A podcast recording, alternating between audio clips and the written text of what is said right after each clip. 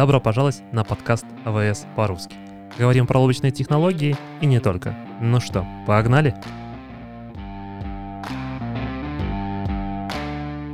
Всем привет! Сегодня у нас в студии Миша и Виктор. Меня зовут Виктор, я developer advocate компании Amazon. И Михаил а, со мной сегодня в нашей небольшой студии на первом выпуске подкаста AWS по-русски — Всем привет, э, меня зовут Михаил Голубев, я Solutions Architect в компании AWS. Это значит, что я работаю с нашими заказчиками, помогаю им с построением и оптимизацией архитектуры в облаке. Круто. А я все шучу, что я защищаю права наших девелоперов иметь возможность работать с Cutting Edge Technology и облачными технологиями у себя на проектах и делаю максимально возможно, чтобы этого достичь. Мы начинаем наш э, подкаст, и мне кажется, что самое важное, с чего, когда ты начинаешь миграцию или вообще думаешь о том, чтобы запустить свое приложение в облаке, сколько это будет стоить. И не будет ли дешевле купить э, старые добрые сервера, поставить под, э, не знаю, под стол, и все замечательно?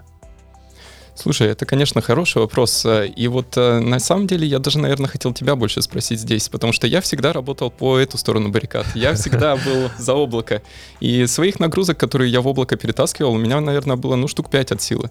А вот ты, как человек, который постоянно занимается этим, насколько вообще это оправдано? Э, ну, занимался, наверное, уже сейчас не прям не так.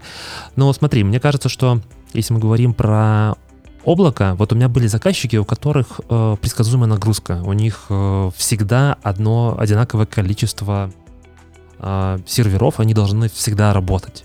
В этом случае переезжать в облако я вообще не вижу смысла. То есть, э, скорее всего, это будет значительно дороже, потому что если у тебя есть уже дата-центр свой, у тебя есть свои какие-то нагрузки, и они не меняются, то есть тебе не важно, там, у тебя есть какая-то компания, 50 человек, например, или 100, или, не знаю, там, 1000, 2000 человек, и только работа, ну, условно, не знаю, там стоит SAP или еще какие-то файл-шаринговые системы.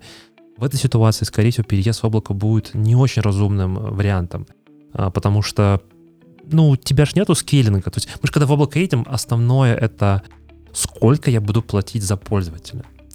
И, скорее всего, ожидается о том, что количество этих пользователей, оно будет изменяться. То есть сегодня у меня их 3, завтра у меня их 50, вечером с 8 до 6 у меня их, там, не знаю, сотни, а вечером 0, да, и я могу свою инфраструктуру опускать вообще там, скейлить до самого минимального размера.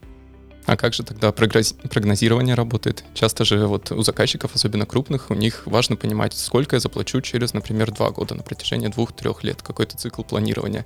Как при вот таком изменении количества пользователей это можно запланировать? Ну вот я помню, одни из своих первых проектов мы планировали количество пользователей и заказывали железные сервера, и вот э, я всегда, когда говорю про облака, я вспоминаю эту историю, мы разворачивали Монгу, и мы считали о том, что, ну не я конкретно, я был тем человеком, который вводил в эксплуатацию, то есть, э, скажем так, сервера привозили, ставили в дата-центр, это отдельные люди делали, а я уже, скажем так, разворачивал эту Монгу, делал кластер за нее, вот это все. И я помню, как мы сидели, считали о том, что capacity management, так называемый, о том, что вот сегодня у нас там э, единомоментно в пиковой нагрузке там 2-3 миллиона человек приходит.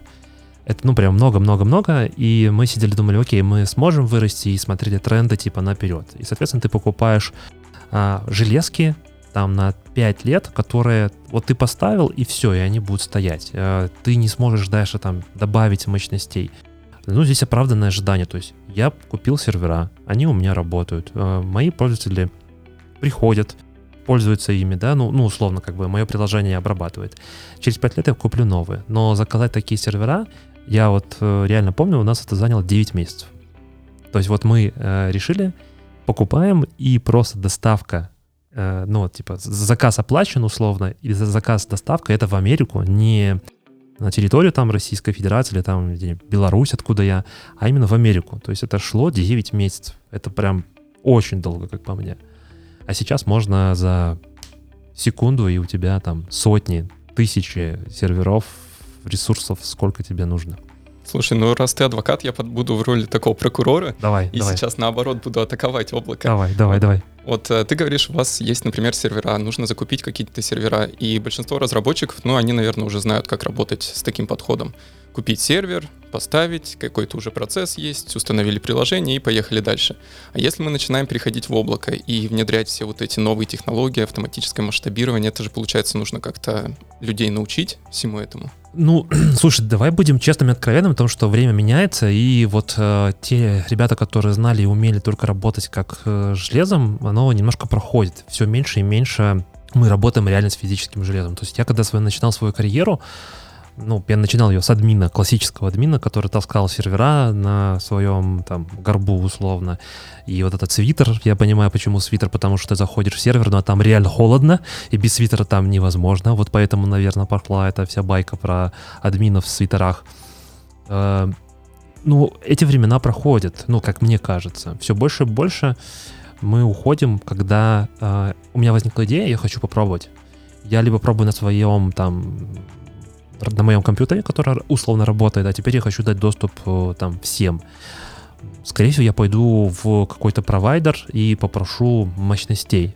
Это может быть и AWS, это может быть там хостинг некий, дата-центр, который просто тебе предлагает в аренду э, сервер. Но заказывать и покупать это очень тяжело в наше время, особенно если мы говорим про э, старт, маленький бизнес, условно, который хочет это сделать. А если мы говорим про enterprise, большой, то здесь э, вот этот момент перехода в туда тоже, мне кажется, он такой долгий. И на самом деле найти хорошего сегодня админа, вот прям хорошего админа, который развернет, настроит сеть, будет знать, хорошо знать сети, хорошо будет знать Linux, это тоже такой, знаешь, прям, ну, серьезный челлендж. Вот прям очень тяжело будет. Я уже молчу, чтобы это все сделать high availability, чтобы была какая-то репликация между одним дата-центром, вторым дата-центром, например, и так далее. Это еще сложнее, ну, в наше время, как мне кажется. Слушай, да, наверное, я с тобой соглашусь. И здесь, мне кажется, это даже работает в две стороны, потому что сейчас э, рынок э, вакансий, ну, он такой достаточно перегретый. Очень много вакансий и очень мало кандидатов. И кандидаты, они тоже выбирают компанию. И, наверное, если кандидат смотрит, компания, она уже в облаке, использует ли она современные технологии, он с большей вероятностью пойдет туда, что он сможет как-то экспериментировать, что-то новое делать. Поэтому, наверное, да. И э, вот когда мы переходим в облако, да, вот администрирование, вот э, там железку-то поднять, настроить, это же рутина.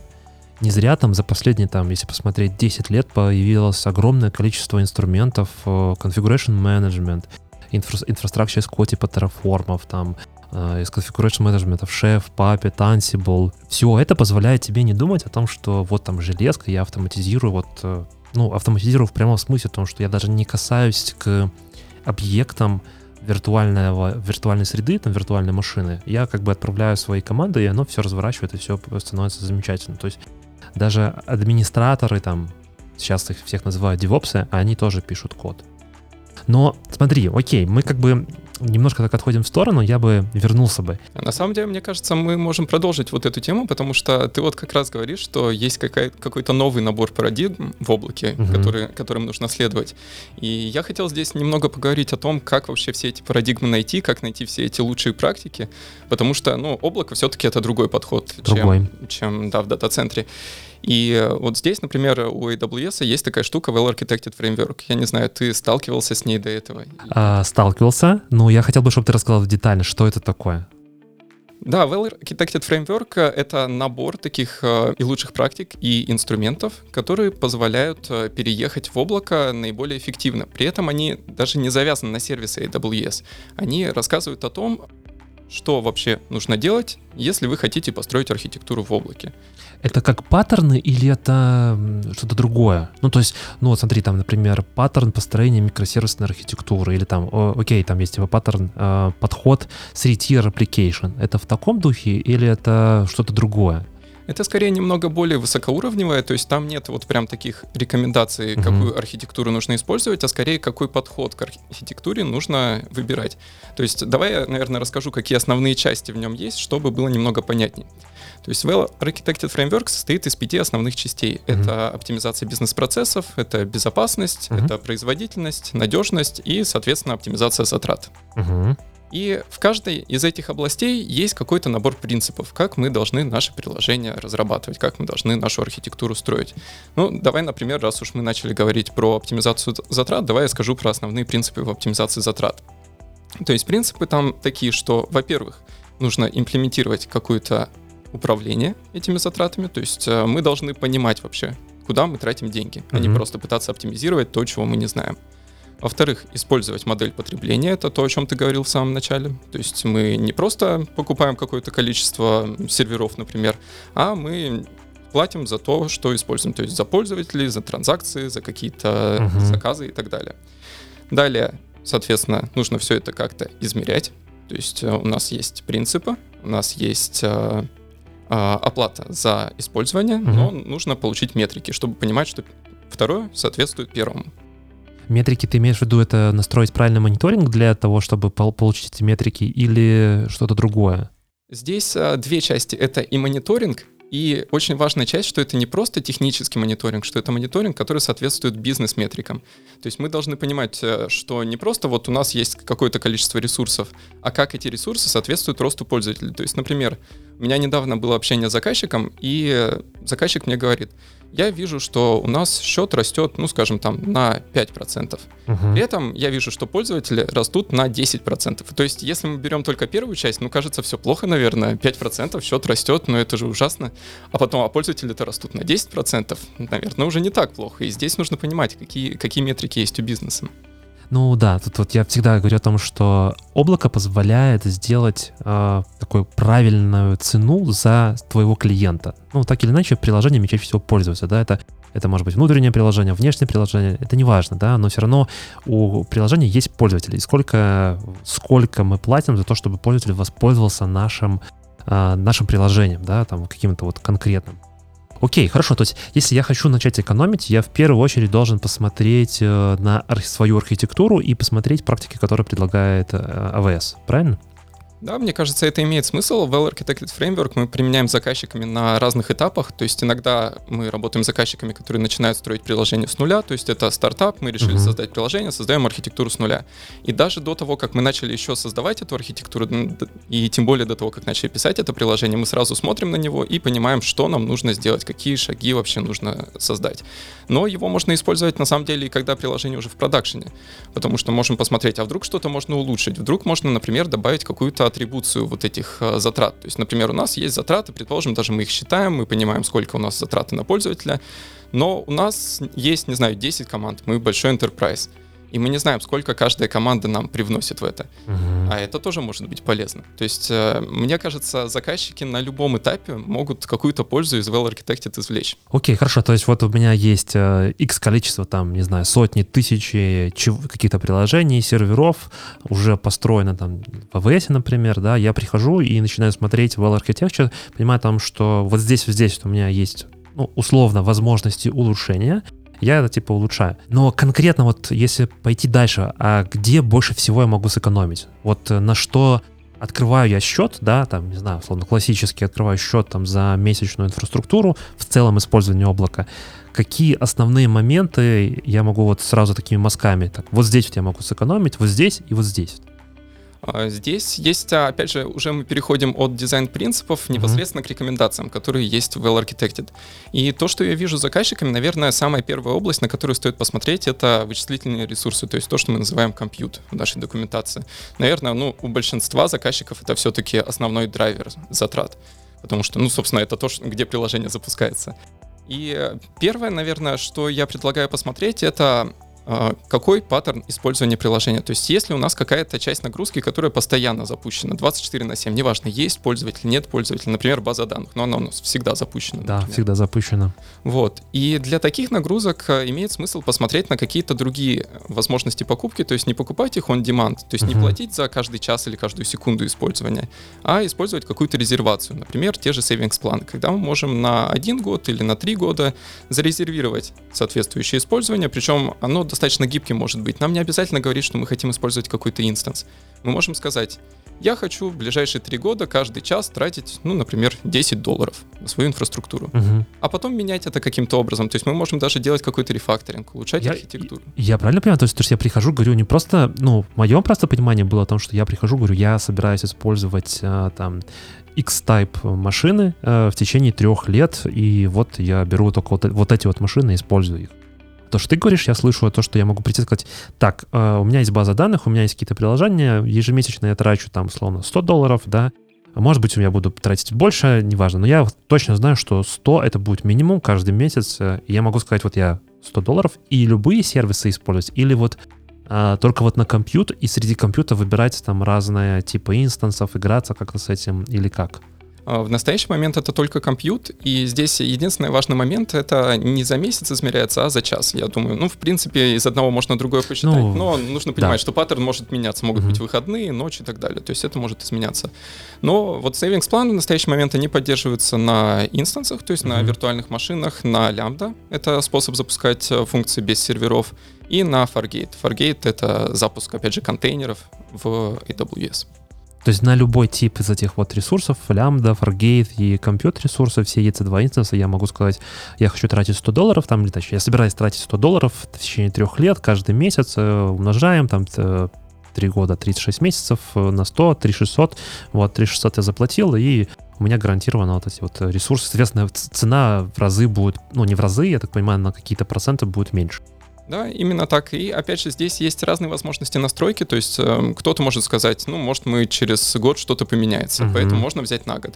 Можно также как-то это ограничить, например. То есть можно, например, сказать, я хочу не на все ресурсы, а на какие-то определенные типы. Это вот то, что ты вначале сказал. Если есть такая уверенность, можно это сделать, и тогда скидка будет выше, но это абсолютно не обязательно. А что будет, если вот, ну смотри, как бы все-таки смотреть на три года вперед, это очень тяжело, да, там никто не знал, что коронавирус случится, и мы будем жить там уже 20 месяцев дома. Если вдруг что-то произойдет не так, да, ну условно, мое приложение не выстреливает, или там э, не тот рост, который я ожидал, могу ли я как-то вернуть деньги эти? По умолчанию нет, к сожалению. Денег э, вернуть не получится. И опять же, но смотри, здесь есть разные возможности. То есть не обязательно платить все эти деньги заранее. Угу. Есть э, так называемая модель no upfront, когда ты ничего не платишь э, сразу, но каждый месяц ты платишь какую-то определенную сумму за вот эти savings планы. Угу. Но при этом выйти из savings плана раньше срока не получится. Поэтому мы обычно рекомендуем заказчикам не брать сразу. Вот, например, мы знаем, что каждый час мы тратим, ну, вот те же самые 10 долларов, про которые я сказал. Угу. Мы рекомендуем не брать сразу на 10 долларов, а взять чуть меньше, потому что докупить всегда можно. То есть это вообще не проблема. А взять какой-то точно базовый уровень, который никуда не денется, а потом уже по мере понимания нагрузки как-то что-то докупать. Окей, окей, окей, хорошо. Ну, на самом деле, посмотреть на историю, вот э, ВС там за последние уже тут больше 10 лет, э, то вот там легко это находится, о том, что больше сотни раз происходило уменьшение постоянно цены. То есть э, приходят новые типы инстансов, улучшаются ну, скажем так, находятся новые возможности уменьшения затрат.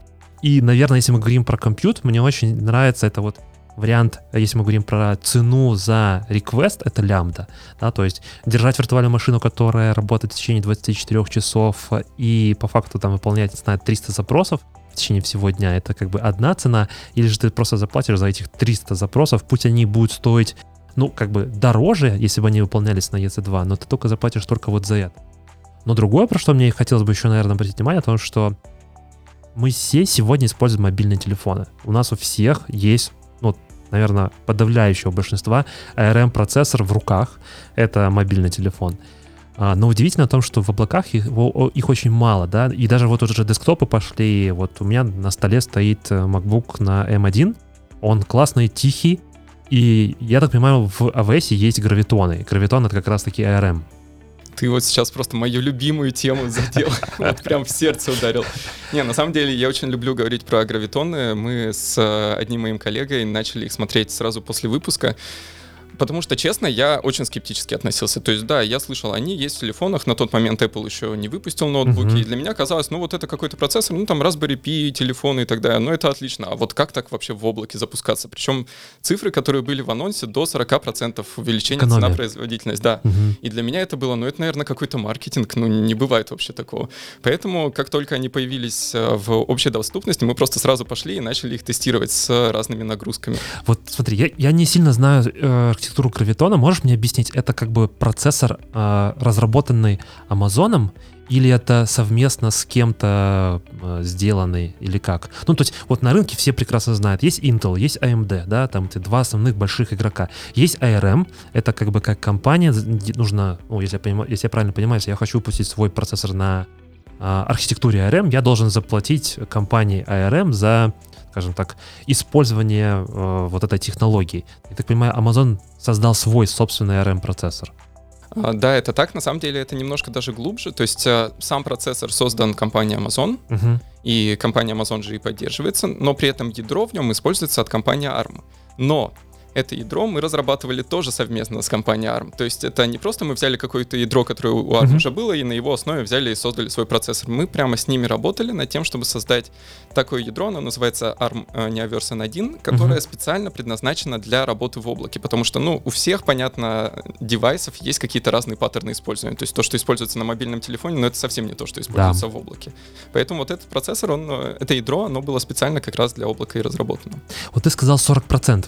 Я видел э, ресерчи, условно, там сравнение, да, вот производительности. То есть я могу взять свой старый добрый Nginx, э, Haproxy отдельно, да, или просто вот взять э, какой-то продукт, завернуть его, ну, взять сборку под ARM, и начать экономить 40%. Я правильно понимаю? Или это не так работает? Ну, ты прям все-таки хочешь такую маркетинговую цифру получать. Нет, ну, на самом деле... Нет, я к тому, что, смотри, вот э, я инженер, да, у меня, например, э, на проекте есть, там, не знаю, 100 серверов. А, часть из них там на Apache, часть из них там на Nginx, часть из них еще на чем-то. И вот врываются парни с Амазона, говорят о том, что используйте гравитоны, они сразу будут вам, ну, условно, будет стоить дешевле, э, не знаю, там, было у вас 10 машин, вы сможете поставить там 6. Я правильно понимаю, или мне нужно что-то еще сделать с моим приложением? Э, Смотри, здесь есть несколько моментов. Первый момент то, что 40%, ну, это какая-то нагрузка, какие-то бенчмарки, какие-то настоящие приложения. Кстати, Nginx э, там тоже тестировался, uh-huh. но это какие-то цифры вот такие в каких-то определенных условиях, которые были в наших тестах. Uh-huh. В жизни оно может отличаться, на самом деле, и в большую, и в меньшую сторону. То есть uh-huh. для каких-то нагрузок оно может быть даже больше 40%. В каких-то случаях оно может быть меньше, например, там 20%. Ну, окей, пусть 20, но это там не 10 серверов, а 8. Ну... Да, да, да, да. То есть, ну, здесь это зависит, на самом деле, по большей части от нагрузки приложения. Более высоконагруженные приложения получают, ну, по крайней мере, по моему опыту, потому mm-hmm. что я тестировал, они получают более э, высокий процент экономии. Ты имеешь в виду, э, если у меня приложение, где обрабатывает три запроса в секунду, мы не увидим разницы между процессором на Intel и на Гравитоне, на ARM, а если у меня там 300 тысяч запросов в секунду, то уже разница будет значительно вырастать. Примерно так, да да. Mm. Вот, это первое. Второе, э, вот то, что ты говоришь, просто взять и принести. Вот для меня, когда я тестировал, это именно так и выглядело. Мы берем нагрузку, там, не знаю, я поднимал Монгу, поднимал ClickHouse, мы вот просто брали и поднимали их. Mm-hmm. Все замечательно. Но в жизни-то оно так не работает. В жизни у тебя есть CI-CD pipeline, у тебя mm-hmm. есть какие-то пакеты, которые собираются там, контейнеры, не знаю, еще что-то. Есть куча разработчиков, которые сидят с лэптопами, которые, скорее всего, не на ARM процессорах еще. Все это нужно принять во внимание. Поэтому, ну, процесс, он не очень сложный, но о нем нужно подумать. То есть это не просто взяли и так по щелчку пальцев все переключили. Ну, смотри, мне кажется, с приходом тех же MacBook'ов, да, я думаю, что и Windows э, PC, они тоже будут подтягиваться в плане перехода на ARM, а, потому что это, ну, мне кажется, следующий немножко виток, да, вот э, развития самих процессоров. А, окей, тут твой концерн, основной я понял. То есть, а, если я сейчас собираю там даже приложение под докером и вспоминаем замечательный анекдот о том, что работает на моей машине, у вас там что-то непонятно, не работает, и докер якобы решает эту проблему, но с использованием ARM все-таки это может быть проблемой. То есть я поднял у себя контейнер, и он у меня работает, а отдаю, там, не знаю, в гравитон, там он не работает. Такая ситуация возможна? В теории возможно, поэтому как раз имеет смысл то, что ты сказал про ноутбуки. На самом деле вот заказчики, когда я изначально разговаривал с ними mm-hmm. по поводу использования армов, они очень сильно ждали, пока Apple выпустит эти ноутбуки, потому что ты прав, это дает какой-то новый такой виток всему этому развитию всей экосистемы. Вот, и сейчас э, уже, сколько, уже год, мне кажется, даже больше года прошло. Ой, да, да, уже, мне кажется, больше года прошло. Ну, уже, уже новое поколение, да, уже а, ну появился ну да. M1 Pro, M1 Max, э, уже можно взять э, действительно большие рабочие машины как бы мне кажется, это была такая, типа, а, знаешь, переходной, переходный период, э, типа вот э, тренажка и там Air. Ну, окей, ладно, это все здорово. Это все классно. А, хорошо, на компьютерах э, что еще можно, как еще можно сэкономить? Потому что я, например, когда смотрел, я увидел еще такую особенность о том, что вот, э, например, мне нужно там 100 CPU, не знаю, там 300 гигабайт оперативной памяти. Простой сценарий еще может быть заключается в том, что я могу взять там супер большие машины, да, и это будет, например, там 5-10 штук, а могу взять множество маленьких машин, и уже тоже будет экономия. Это правда или нужно смотреть каждый раз там по калькулятору высчитывать? Это на самом деле не такой простой вопрос. На него нет однозначного ответа, потому что, смотри, с одной стороны, когда мы берем много маленьких машин, uh-huh. оно дает гибкость, потому что ты можешь лучше масштабироваться между uh-huh. этими машинами, чем одну большую. Ну, ты одну большую никуда не уберешь, а если у тебя есть 10 маленьких, ты можешь там, не знаю, две из них куда-то убрать. Это плюс. Но с другой стороны, есть и минус. Если у тебя приложение какое-то, не знаю, stateful приложение, которое так не масштабируется, это какие-то тебе, получается, нужно делать модификации в само приложение, чтобы вот так разделить его. Ну и мне кажется, вот эта вот накладка на dis, distributed system, да, то есть когда мы добавляем еще вот коммуникацию, да, сеть, не так хорошо масштабируется, как там, условно, сам, сам ресурс. Иногда бывает все-таки, а, если говорим там про про перформанс, да, лучше взять одну большую-большую машину, и она будет давать больше производительности, чем так вот много маленьких. Но эти приложения, и как мы живем в мире, когда, ну, не знаю, там чуть ли не каждое второе объявление о работе требует знания, в том числе и кубернетиса, то, мне кажется, множество маленьких машин тоже может быть очень неплохим вариантом. Да, и мне кажется, этот вариант, он позволяет использовать еще и другие паттерны, о которых мы еще не говорили. Например, те же споты. То есть я рассказал о том, как можно использовать Sevens планы для того, mm-hmm. чтобы какую-то базовую инфраструктуру резервировать. А если у нас есть инфраструктура, которая меняется, мы можем использовать спот-инстансы. Что это такое? Спот-инстансы — это какая-то мощность в дата-центрах AWS, которая сейчас не используется заказчиками, не используется на on-demand, не используется uh-huh. на savings план. И мы ее отдаем с существенной скидкой. Скидка может достигать 90%. Понятно, она отличается от инстанса к инстансу. Вся эта региона к региону. От региона к региону, uh-huh. даже от зоны к зоне. Но вся эта информация, она в принципе на сайте есть. Можно посмотреть, посчитать, сколько это примерно будет стоить. Но, естественно, есть, э, есть э, подвох. А подвох заключается в том, что если заказчики, которые хотят купить instance on demand, им, э, им потребуется instance, который сейчас используется на spot ах, а других мощностей нет, его могут прерывать. Uh-huh. Но при этом э, такое прерывание происходит с двухминутной нотификацией. То есть не то, что мы взяли и отключили instance сразу, мы посылаем нотификацию за две минуты, и затем что-то заказчик делает как-то свое приложение. Например, если это вот Kubernetes, про который ты сказал, есть даже автоматический инструмент, есть который уже, да. Да, позволяет поды перетащить на другую ноду, и они там дальше успешно продолжают работать. И в этом плане вот э, тот подход, про который ты сказал, много маленьких нод, он прям прекрасно ложится на паттерн со спотами, потому что есть э, одна лучшая практика в использовании спотов. Чем больше типов инстансов мы используем, тем лучше. Если нам нужны всегда вот какой-то один большой толстый инстанс, вероятность получить его на споте и не прерваться, она меньше, чем вероятность получить, не знаю, там 20 каких-то маленьких инстансов. Вот, поэтому, мне кажется, это тоже может быть важным э, моментом при выборе подхода. Ну, то есть э, нагрузки, где я не храню состояние, это чаще всего stateless, э, какие-то тот же Kubernetes или, не знаю, там э, для CI/CD, например, споты могут, или для тестов, перформанс-тестов, других видов тестов, споты прям идеально подходят. Я беру, просто отправляю свою нагрузку. Если я потерял, ну, условно, да, я, у меня были такие ситуации, когда я тоже использовал похожие типы инстансов, мы теряли их во время тестов, тест перезапускался. Но это происходило не так часто, чтобы быть критически важным, да, то есть ты не теряешь продакшн данные, ты теряешь время, да, возможно, ты ожидал, что тест завершится там за 10 минут, но вот там где-то посередине, а если я не сохранил результаты тестов, мне нужно все с нуля запускать, да, теперь это будет не 5 минут, а в течение 10 минут, а 15 минут с учетом того, что произошло прерывание. Но, тем не менее, экономия просто прям в разы, особенно если мы говорим про запуск каких-нибудь а, таких аналитических э, систем или же там, не знаю, перформанс-тесты я хочу поднять, там мне нужно много машин, вот э, протестировать сейчас, просто посмотреть, как например, приложение мое реагирует. Или, например, наоборот, нагрузить свое же приложение с множеством там источников. Не устроить DDoS ни в коем случае, просто проверить сам свое приложение. Окей, хорошо. А с, по, по спотам есть какие-то еще подвохи? А, или вот э, только то, что мы выключаемся, две минуты, нотификация и все? Наверное, да, это основное, но при этом, кстати, нужно понимать, э, что споты, они прерываются не настолько часто, как вот может показаться, потому что иногда, когда вот я начинаю общаться с заказчиками, и вот ты хорошо сказал про аналитическую нагрузку, машинное обучение тоже сюда mm-hmm. хорошо ложится, какая-то mm-hmm. тренировка моделей. И часто заказчики смотрят, то цена прям такая классная цена, ну все, мы готовы мигрировать. Но они же, наверное, будут прерываться часто. На самом деле нет. Если посмотреть на общую статистику, и у меня есть слайд, который я часто показываю заказчикам или даже mm-hmm. на каких-то конференциях показывал, там есть цифра в 5% прерывания. И каждый раз, когда я рассказываю, я смотрю на наши внутренние данные, и она действительно ниже 5%, то есть меньше 5% спотов прерывается со стороны AWS. Подожди, ты имеешь в виду то, что я, если я поднимаю спот инстанс, он у меня может жить чуть ли не месяц и не вырубаться ни разу? Абсолютно.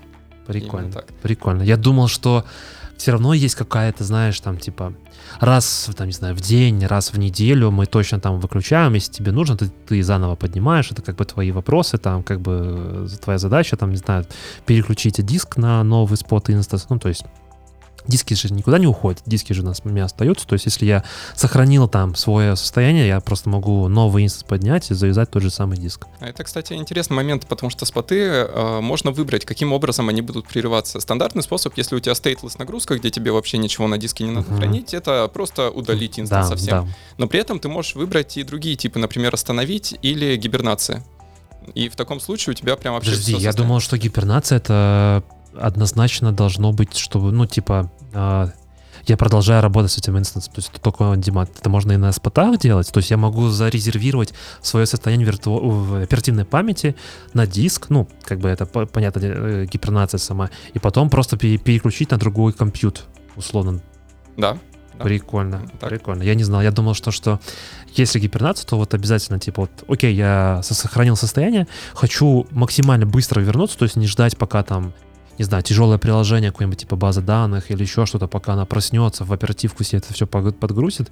А здесь вот, э, ну, прикольно, прикольно. Ну, на самом деле, честно, вот э, если говорить как айтишник с айтишником, мне гибернация не очень нравится. Мне кажется, более правильный подход — это все-таки делать какие-то чекпоинты.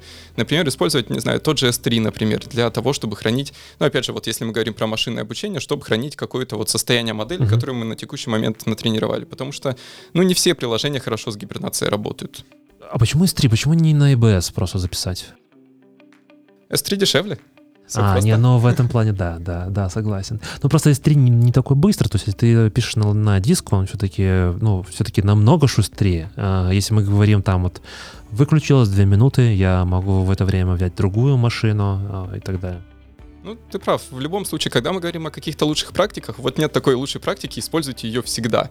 Всегда это какой-то trade-off. То есть ты смотришь, э, что мне нужно для приложения, что для меня самое важное. Если нам важна скорость, то можно посмотреть какие-то другие варианты. Например, у меня есть заказчик, э, который работает в индустрии онлайн-рекламы, uh-huh. и у них ну, нужно очень быстро отвечать на аукционную рекламу. Uh-huh. То есть скорость — это для них самое важное. И что они делают? Они сохраняют данные на диск, но при этом у них есть отдельный агент, который эти данные с диска переливает в S3. Чтобы их не потерять. Чтобы ну да, потерять, да. да, да. Но при этом, типа, скорость э, сохранения, и потом, если вдруг, ну, типа, машина выключилась, включилась, это значительно быстрее будет получить доступ к этим данным. Да, я понимаю. Да, это прям make sense, как говорится. Окей, э, если вот подвести итоги, да, то есть на, наверное, самом жирном большом куске, на чем мы можем сэкономить в облаке? Давай, наверное, я даже шаг назад сделаю. Окей, okay, давай. Мы начнем с того, что мы сегодня поговорили про Well Architected, который имеет смысл посмотреть для того, чтобы понимать общий подход и к экономии, и к другим областям архитектуры в облаке. Самый жирный кусок, на котором мы можем сэкономить, это компьют. При uh-huh. этом до того, как мы начнем экономить, важно начать измерять, чтобы понимать, сколько мы наэкономили и каким эффектом это привело. И в компьюте сегодня мы поговорили про savings планы, про различные модели покупки инстансов, то есть savings планы, про споты мы поговорили. И поговорили про различные архитектуры, то есть э, что не обязательно использовать только x86, можно также посмотреть и на армы. И, кстати, мы даже не обсудили еще, в x86 же есть не только Intel, есть еще и AMD. Поэтому да, мне тоже, кажется, что, что тоже является дешевле иногда. Да. да, я думаю, у нас еще много тем, которые мы можем обсудить касательно кост-оптимизации. Да, мне кажется, что на самом деле вот в наш получасовой выпуск постараться вложить все, как, э, типа, как начать экономить, мне кажется, просто нереалистично. Я думаю о том, что мы эту тему еще продолжим в следующих выпусках. Оставайтесь с нами на связи и будем обсуждать э, все в деталях, как лучше встроить ваше приложение в AWS. Всем спасибо. С вами был Виктор и Михаил. Всем спасибо. Пока. Пока.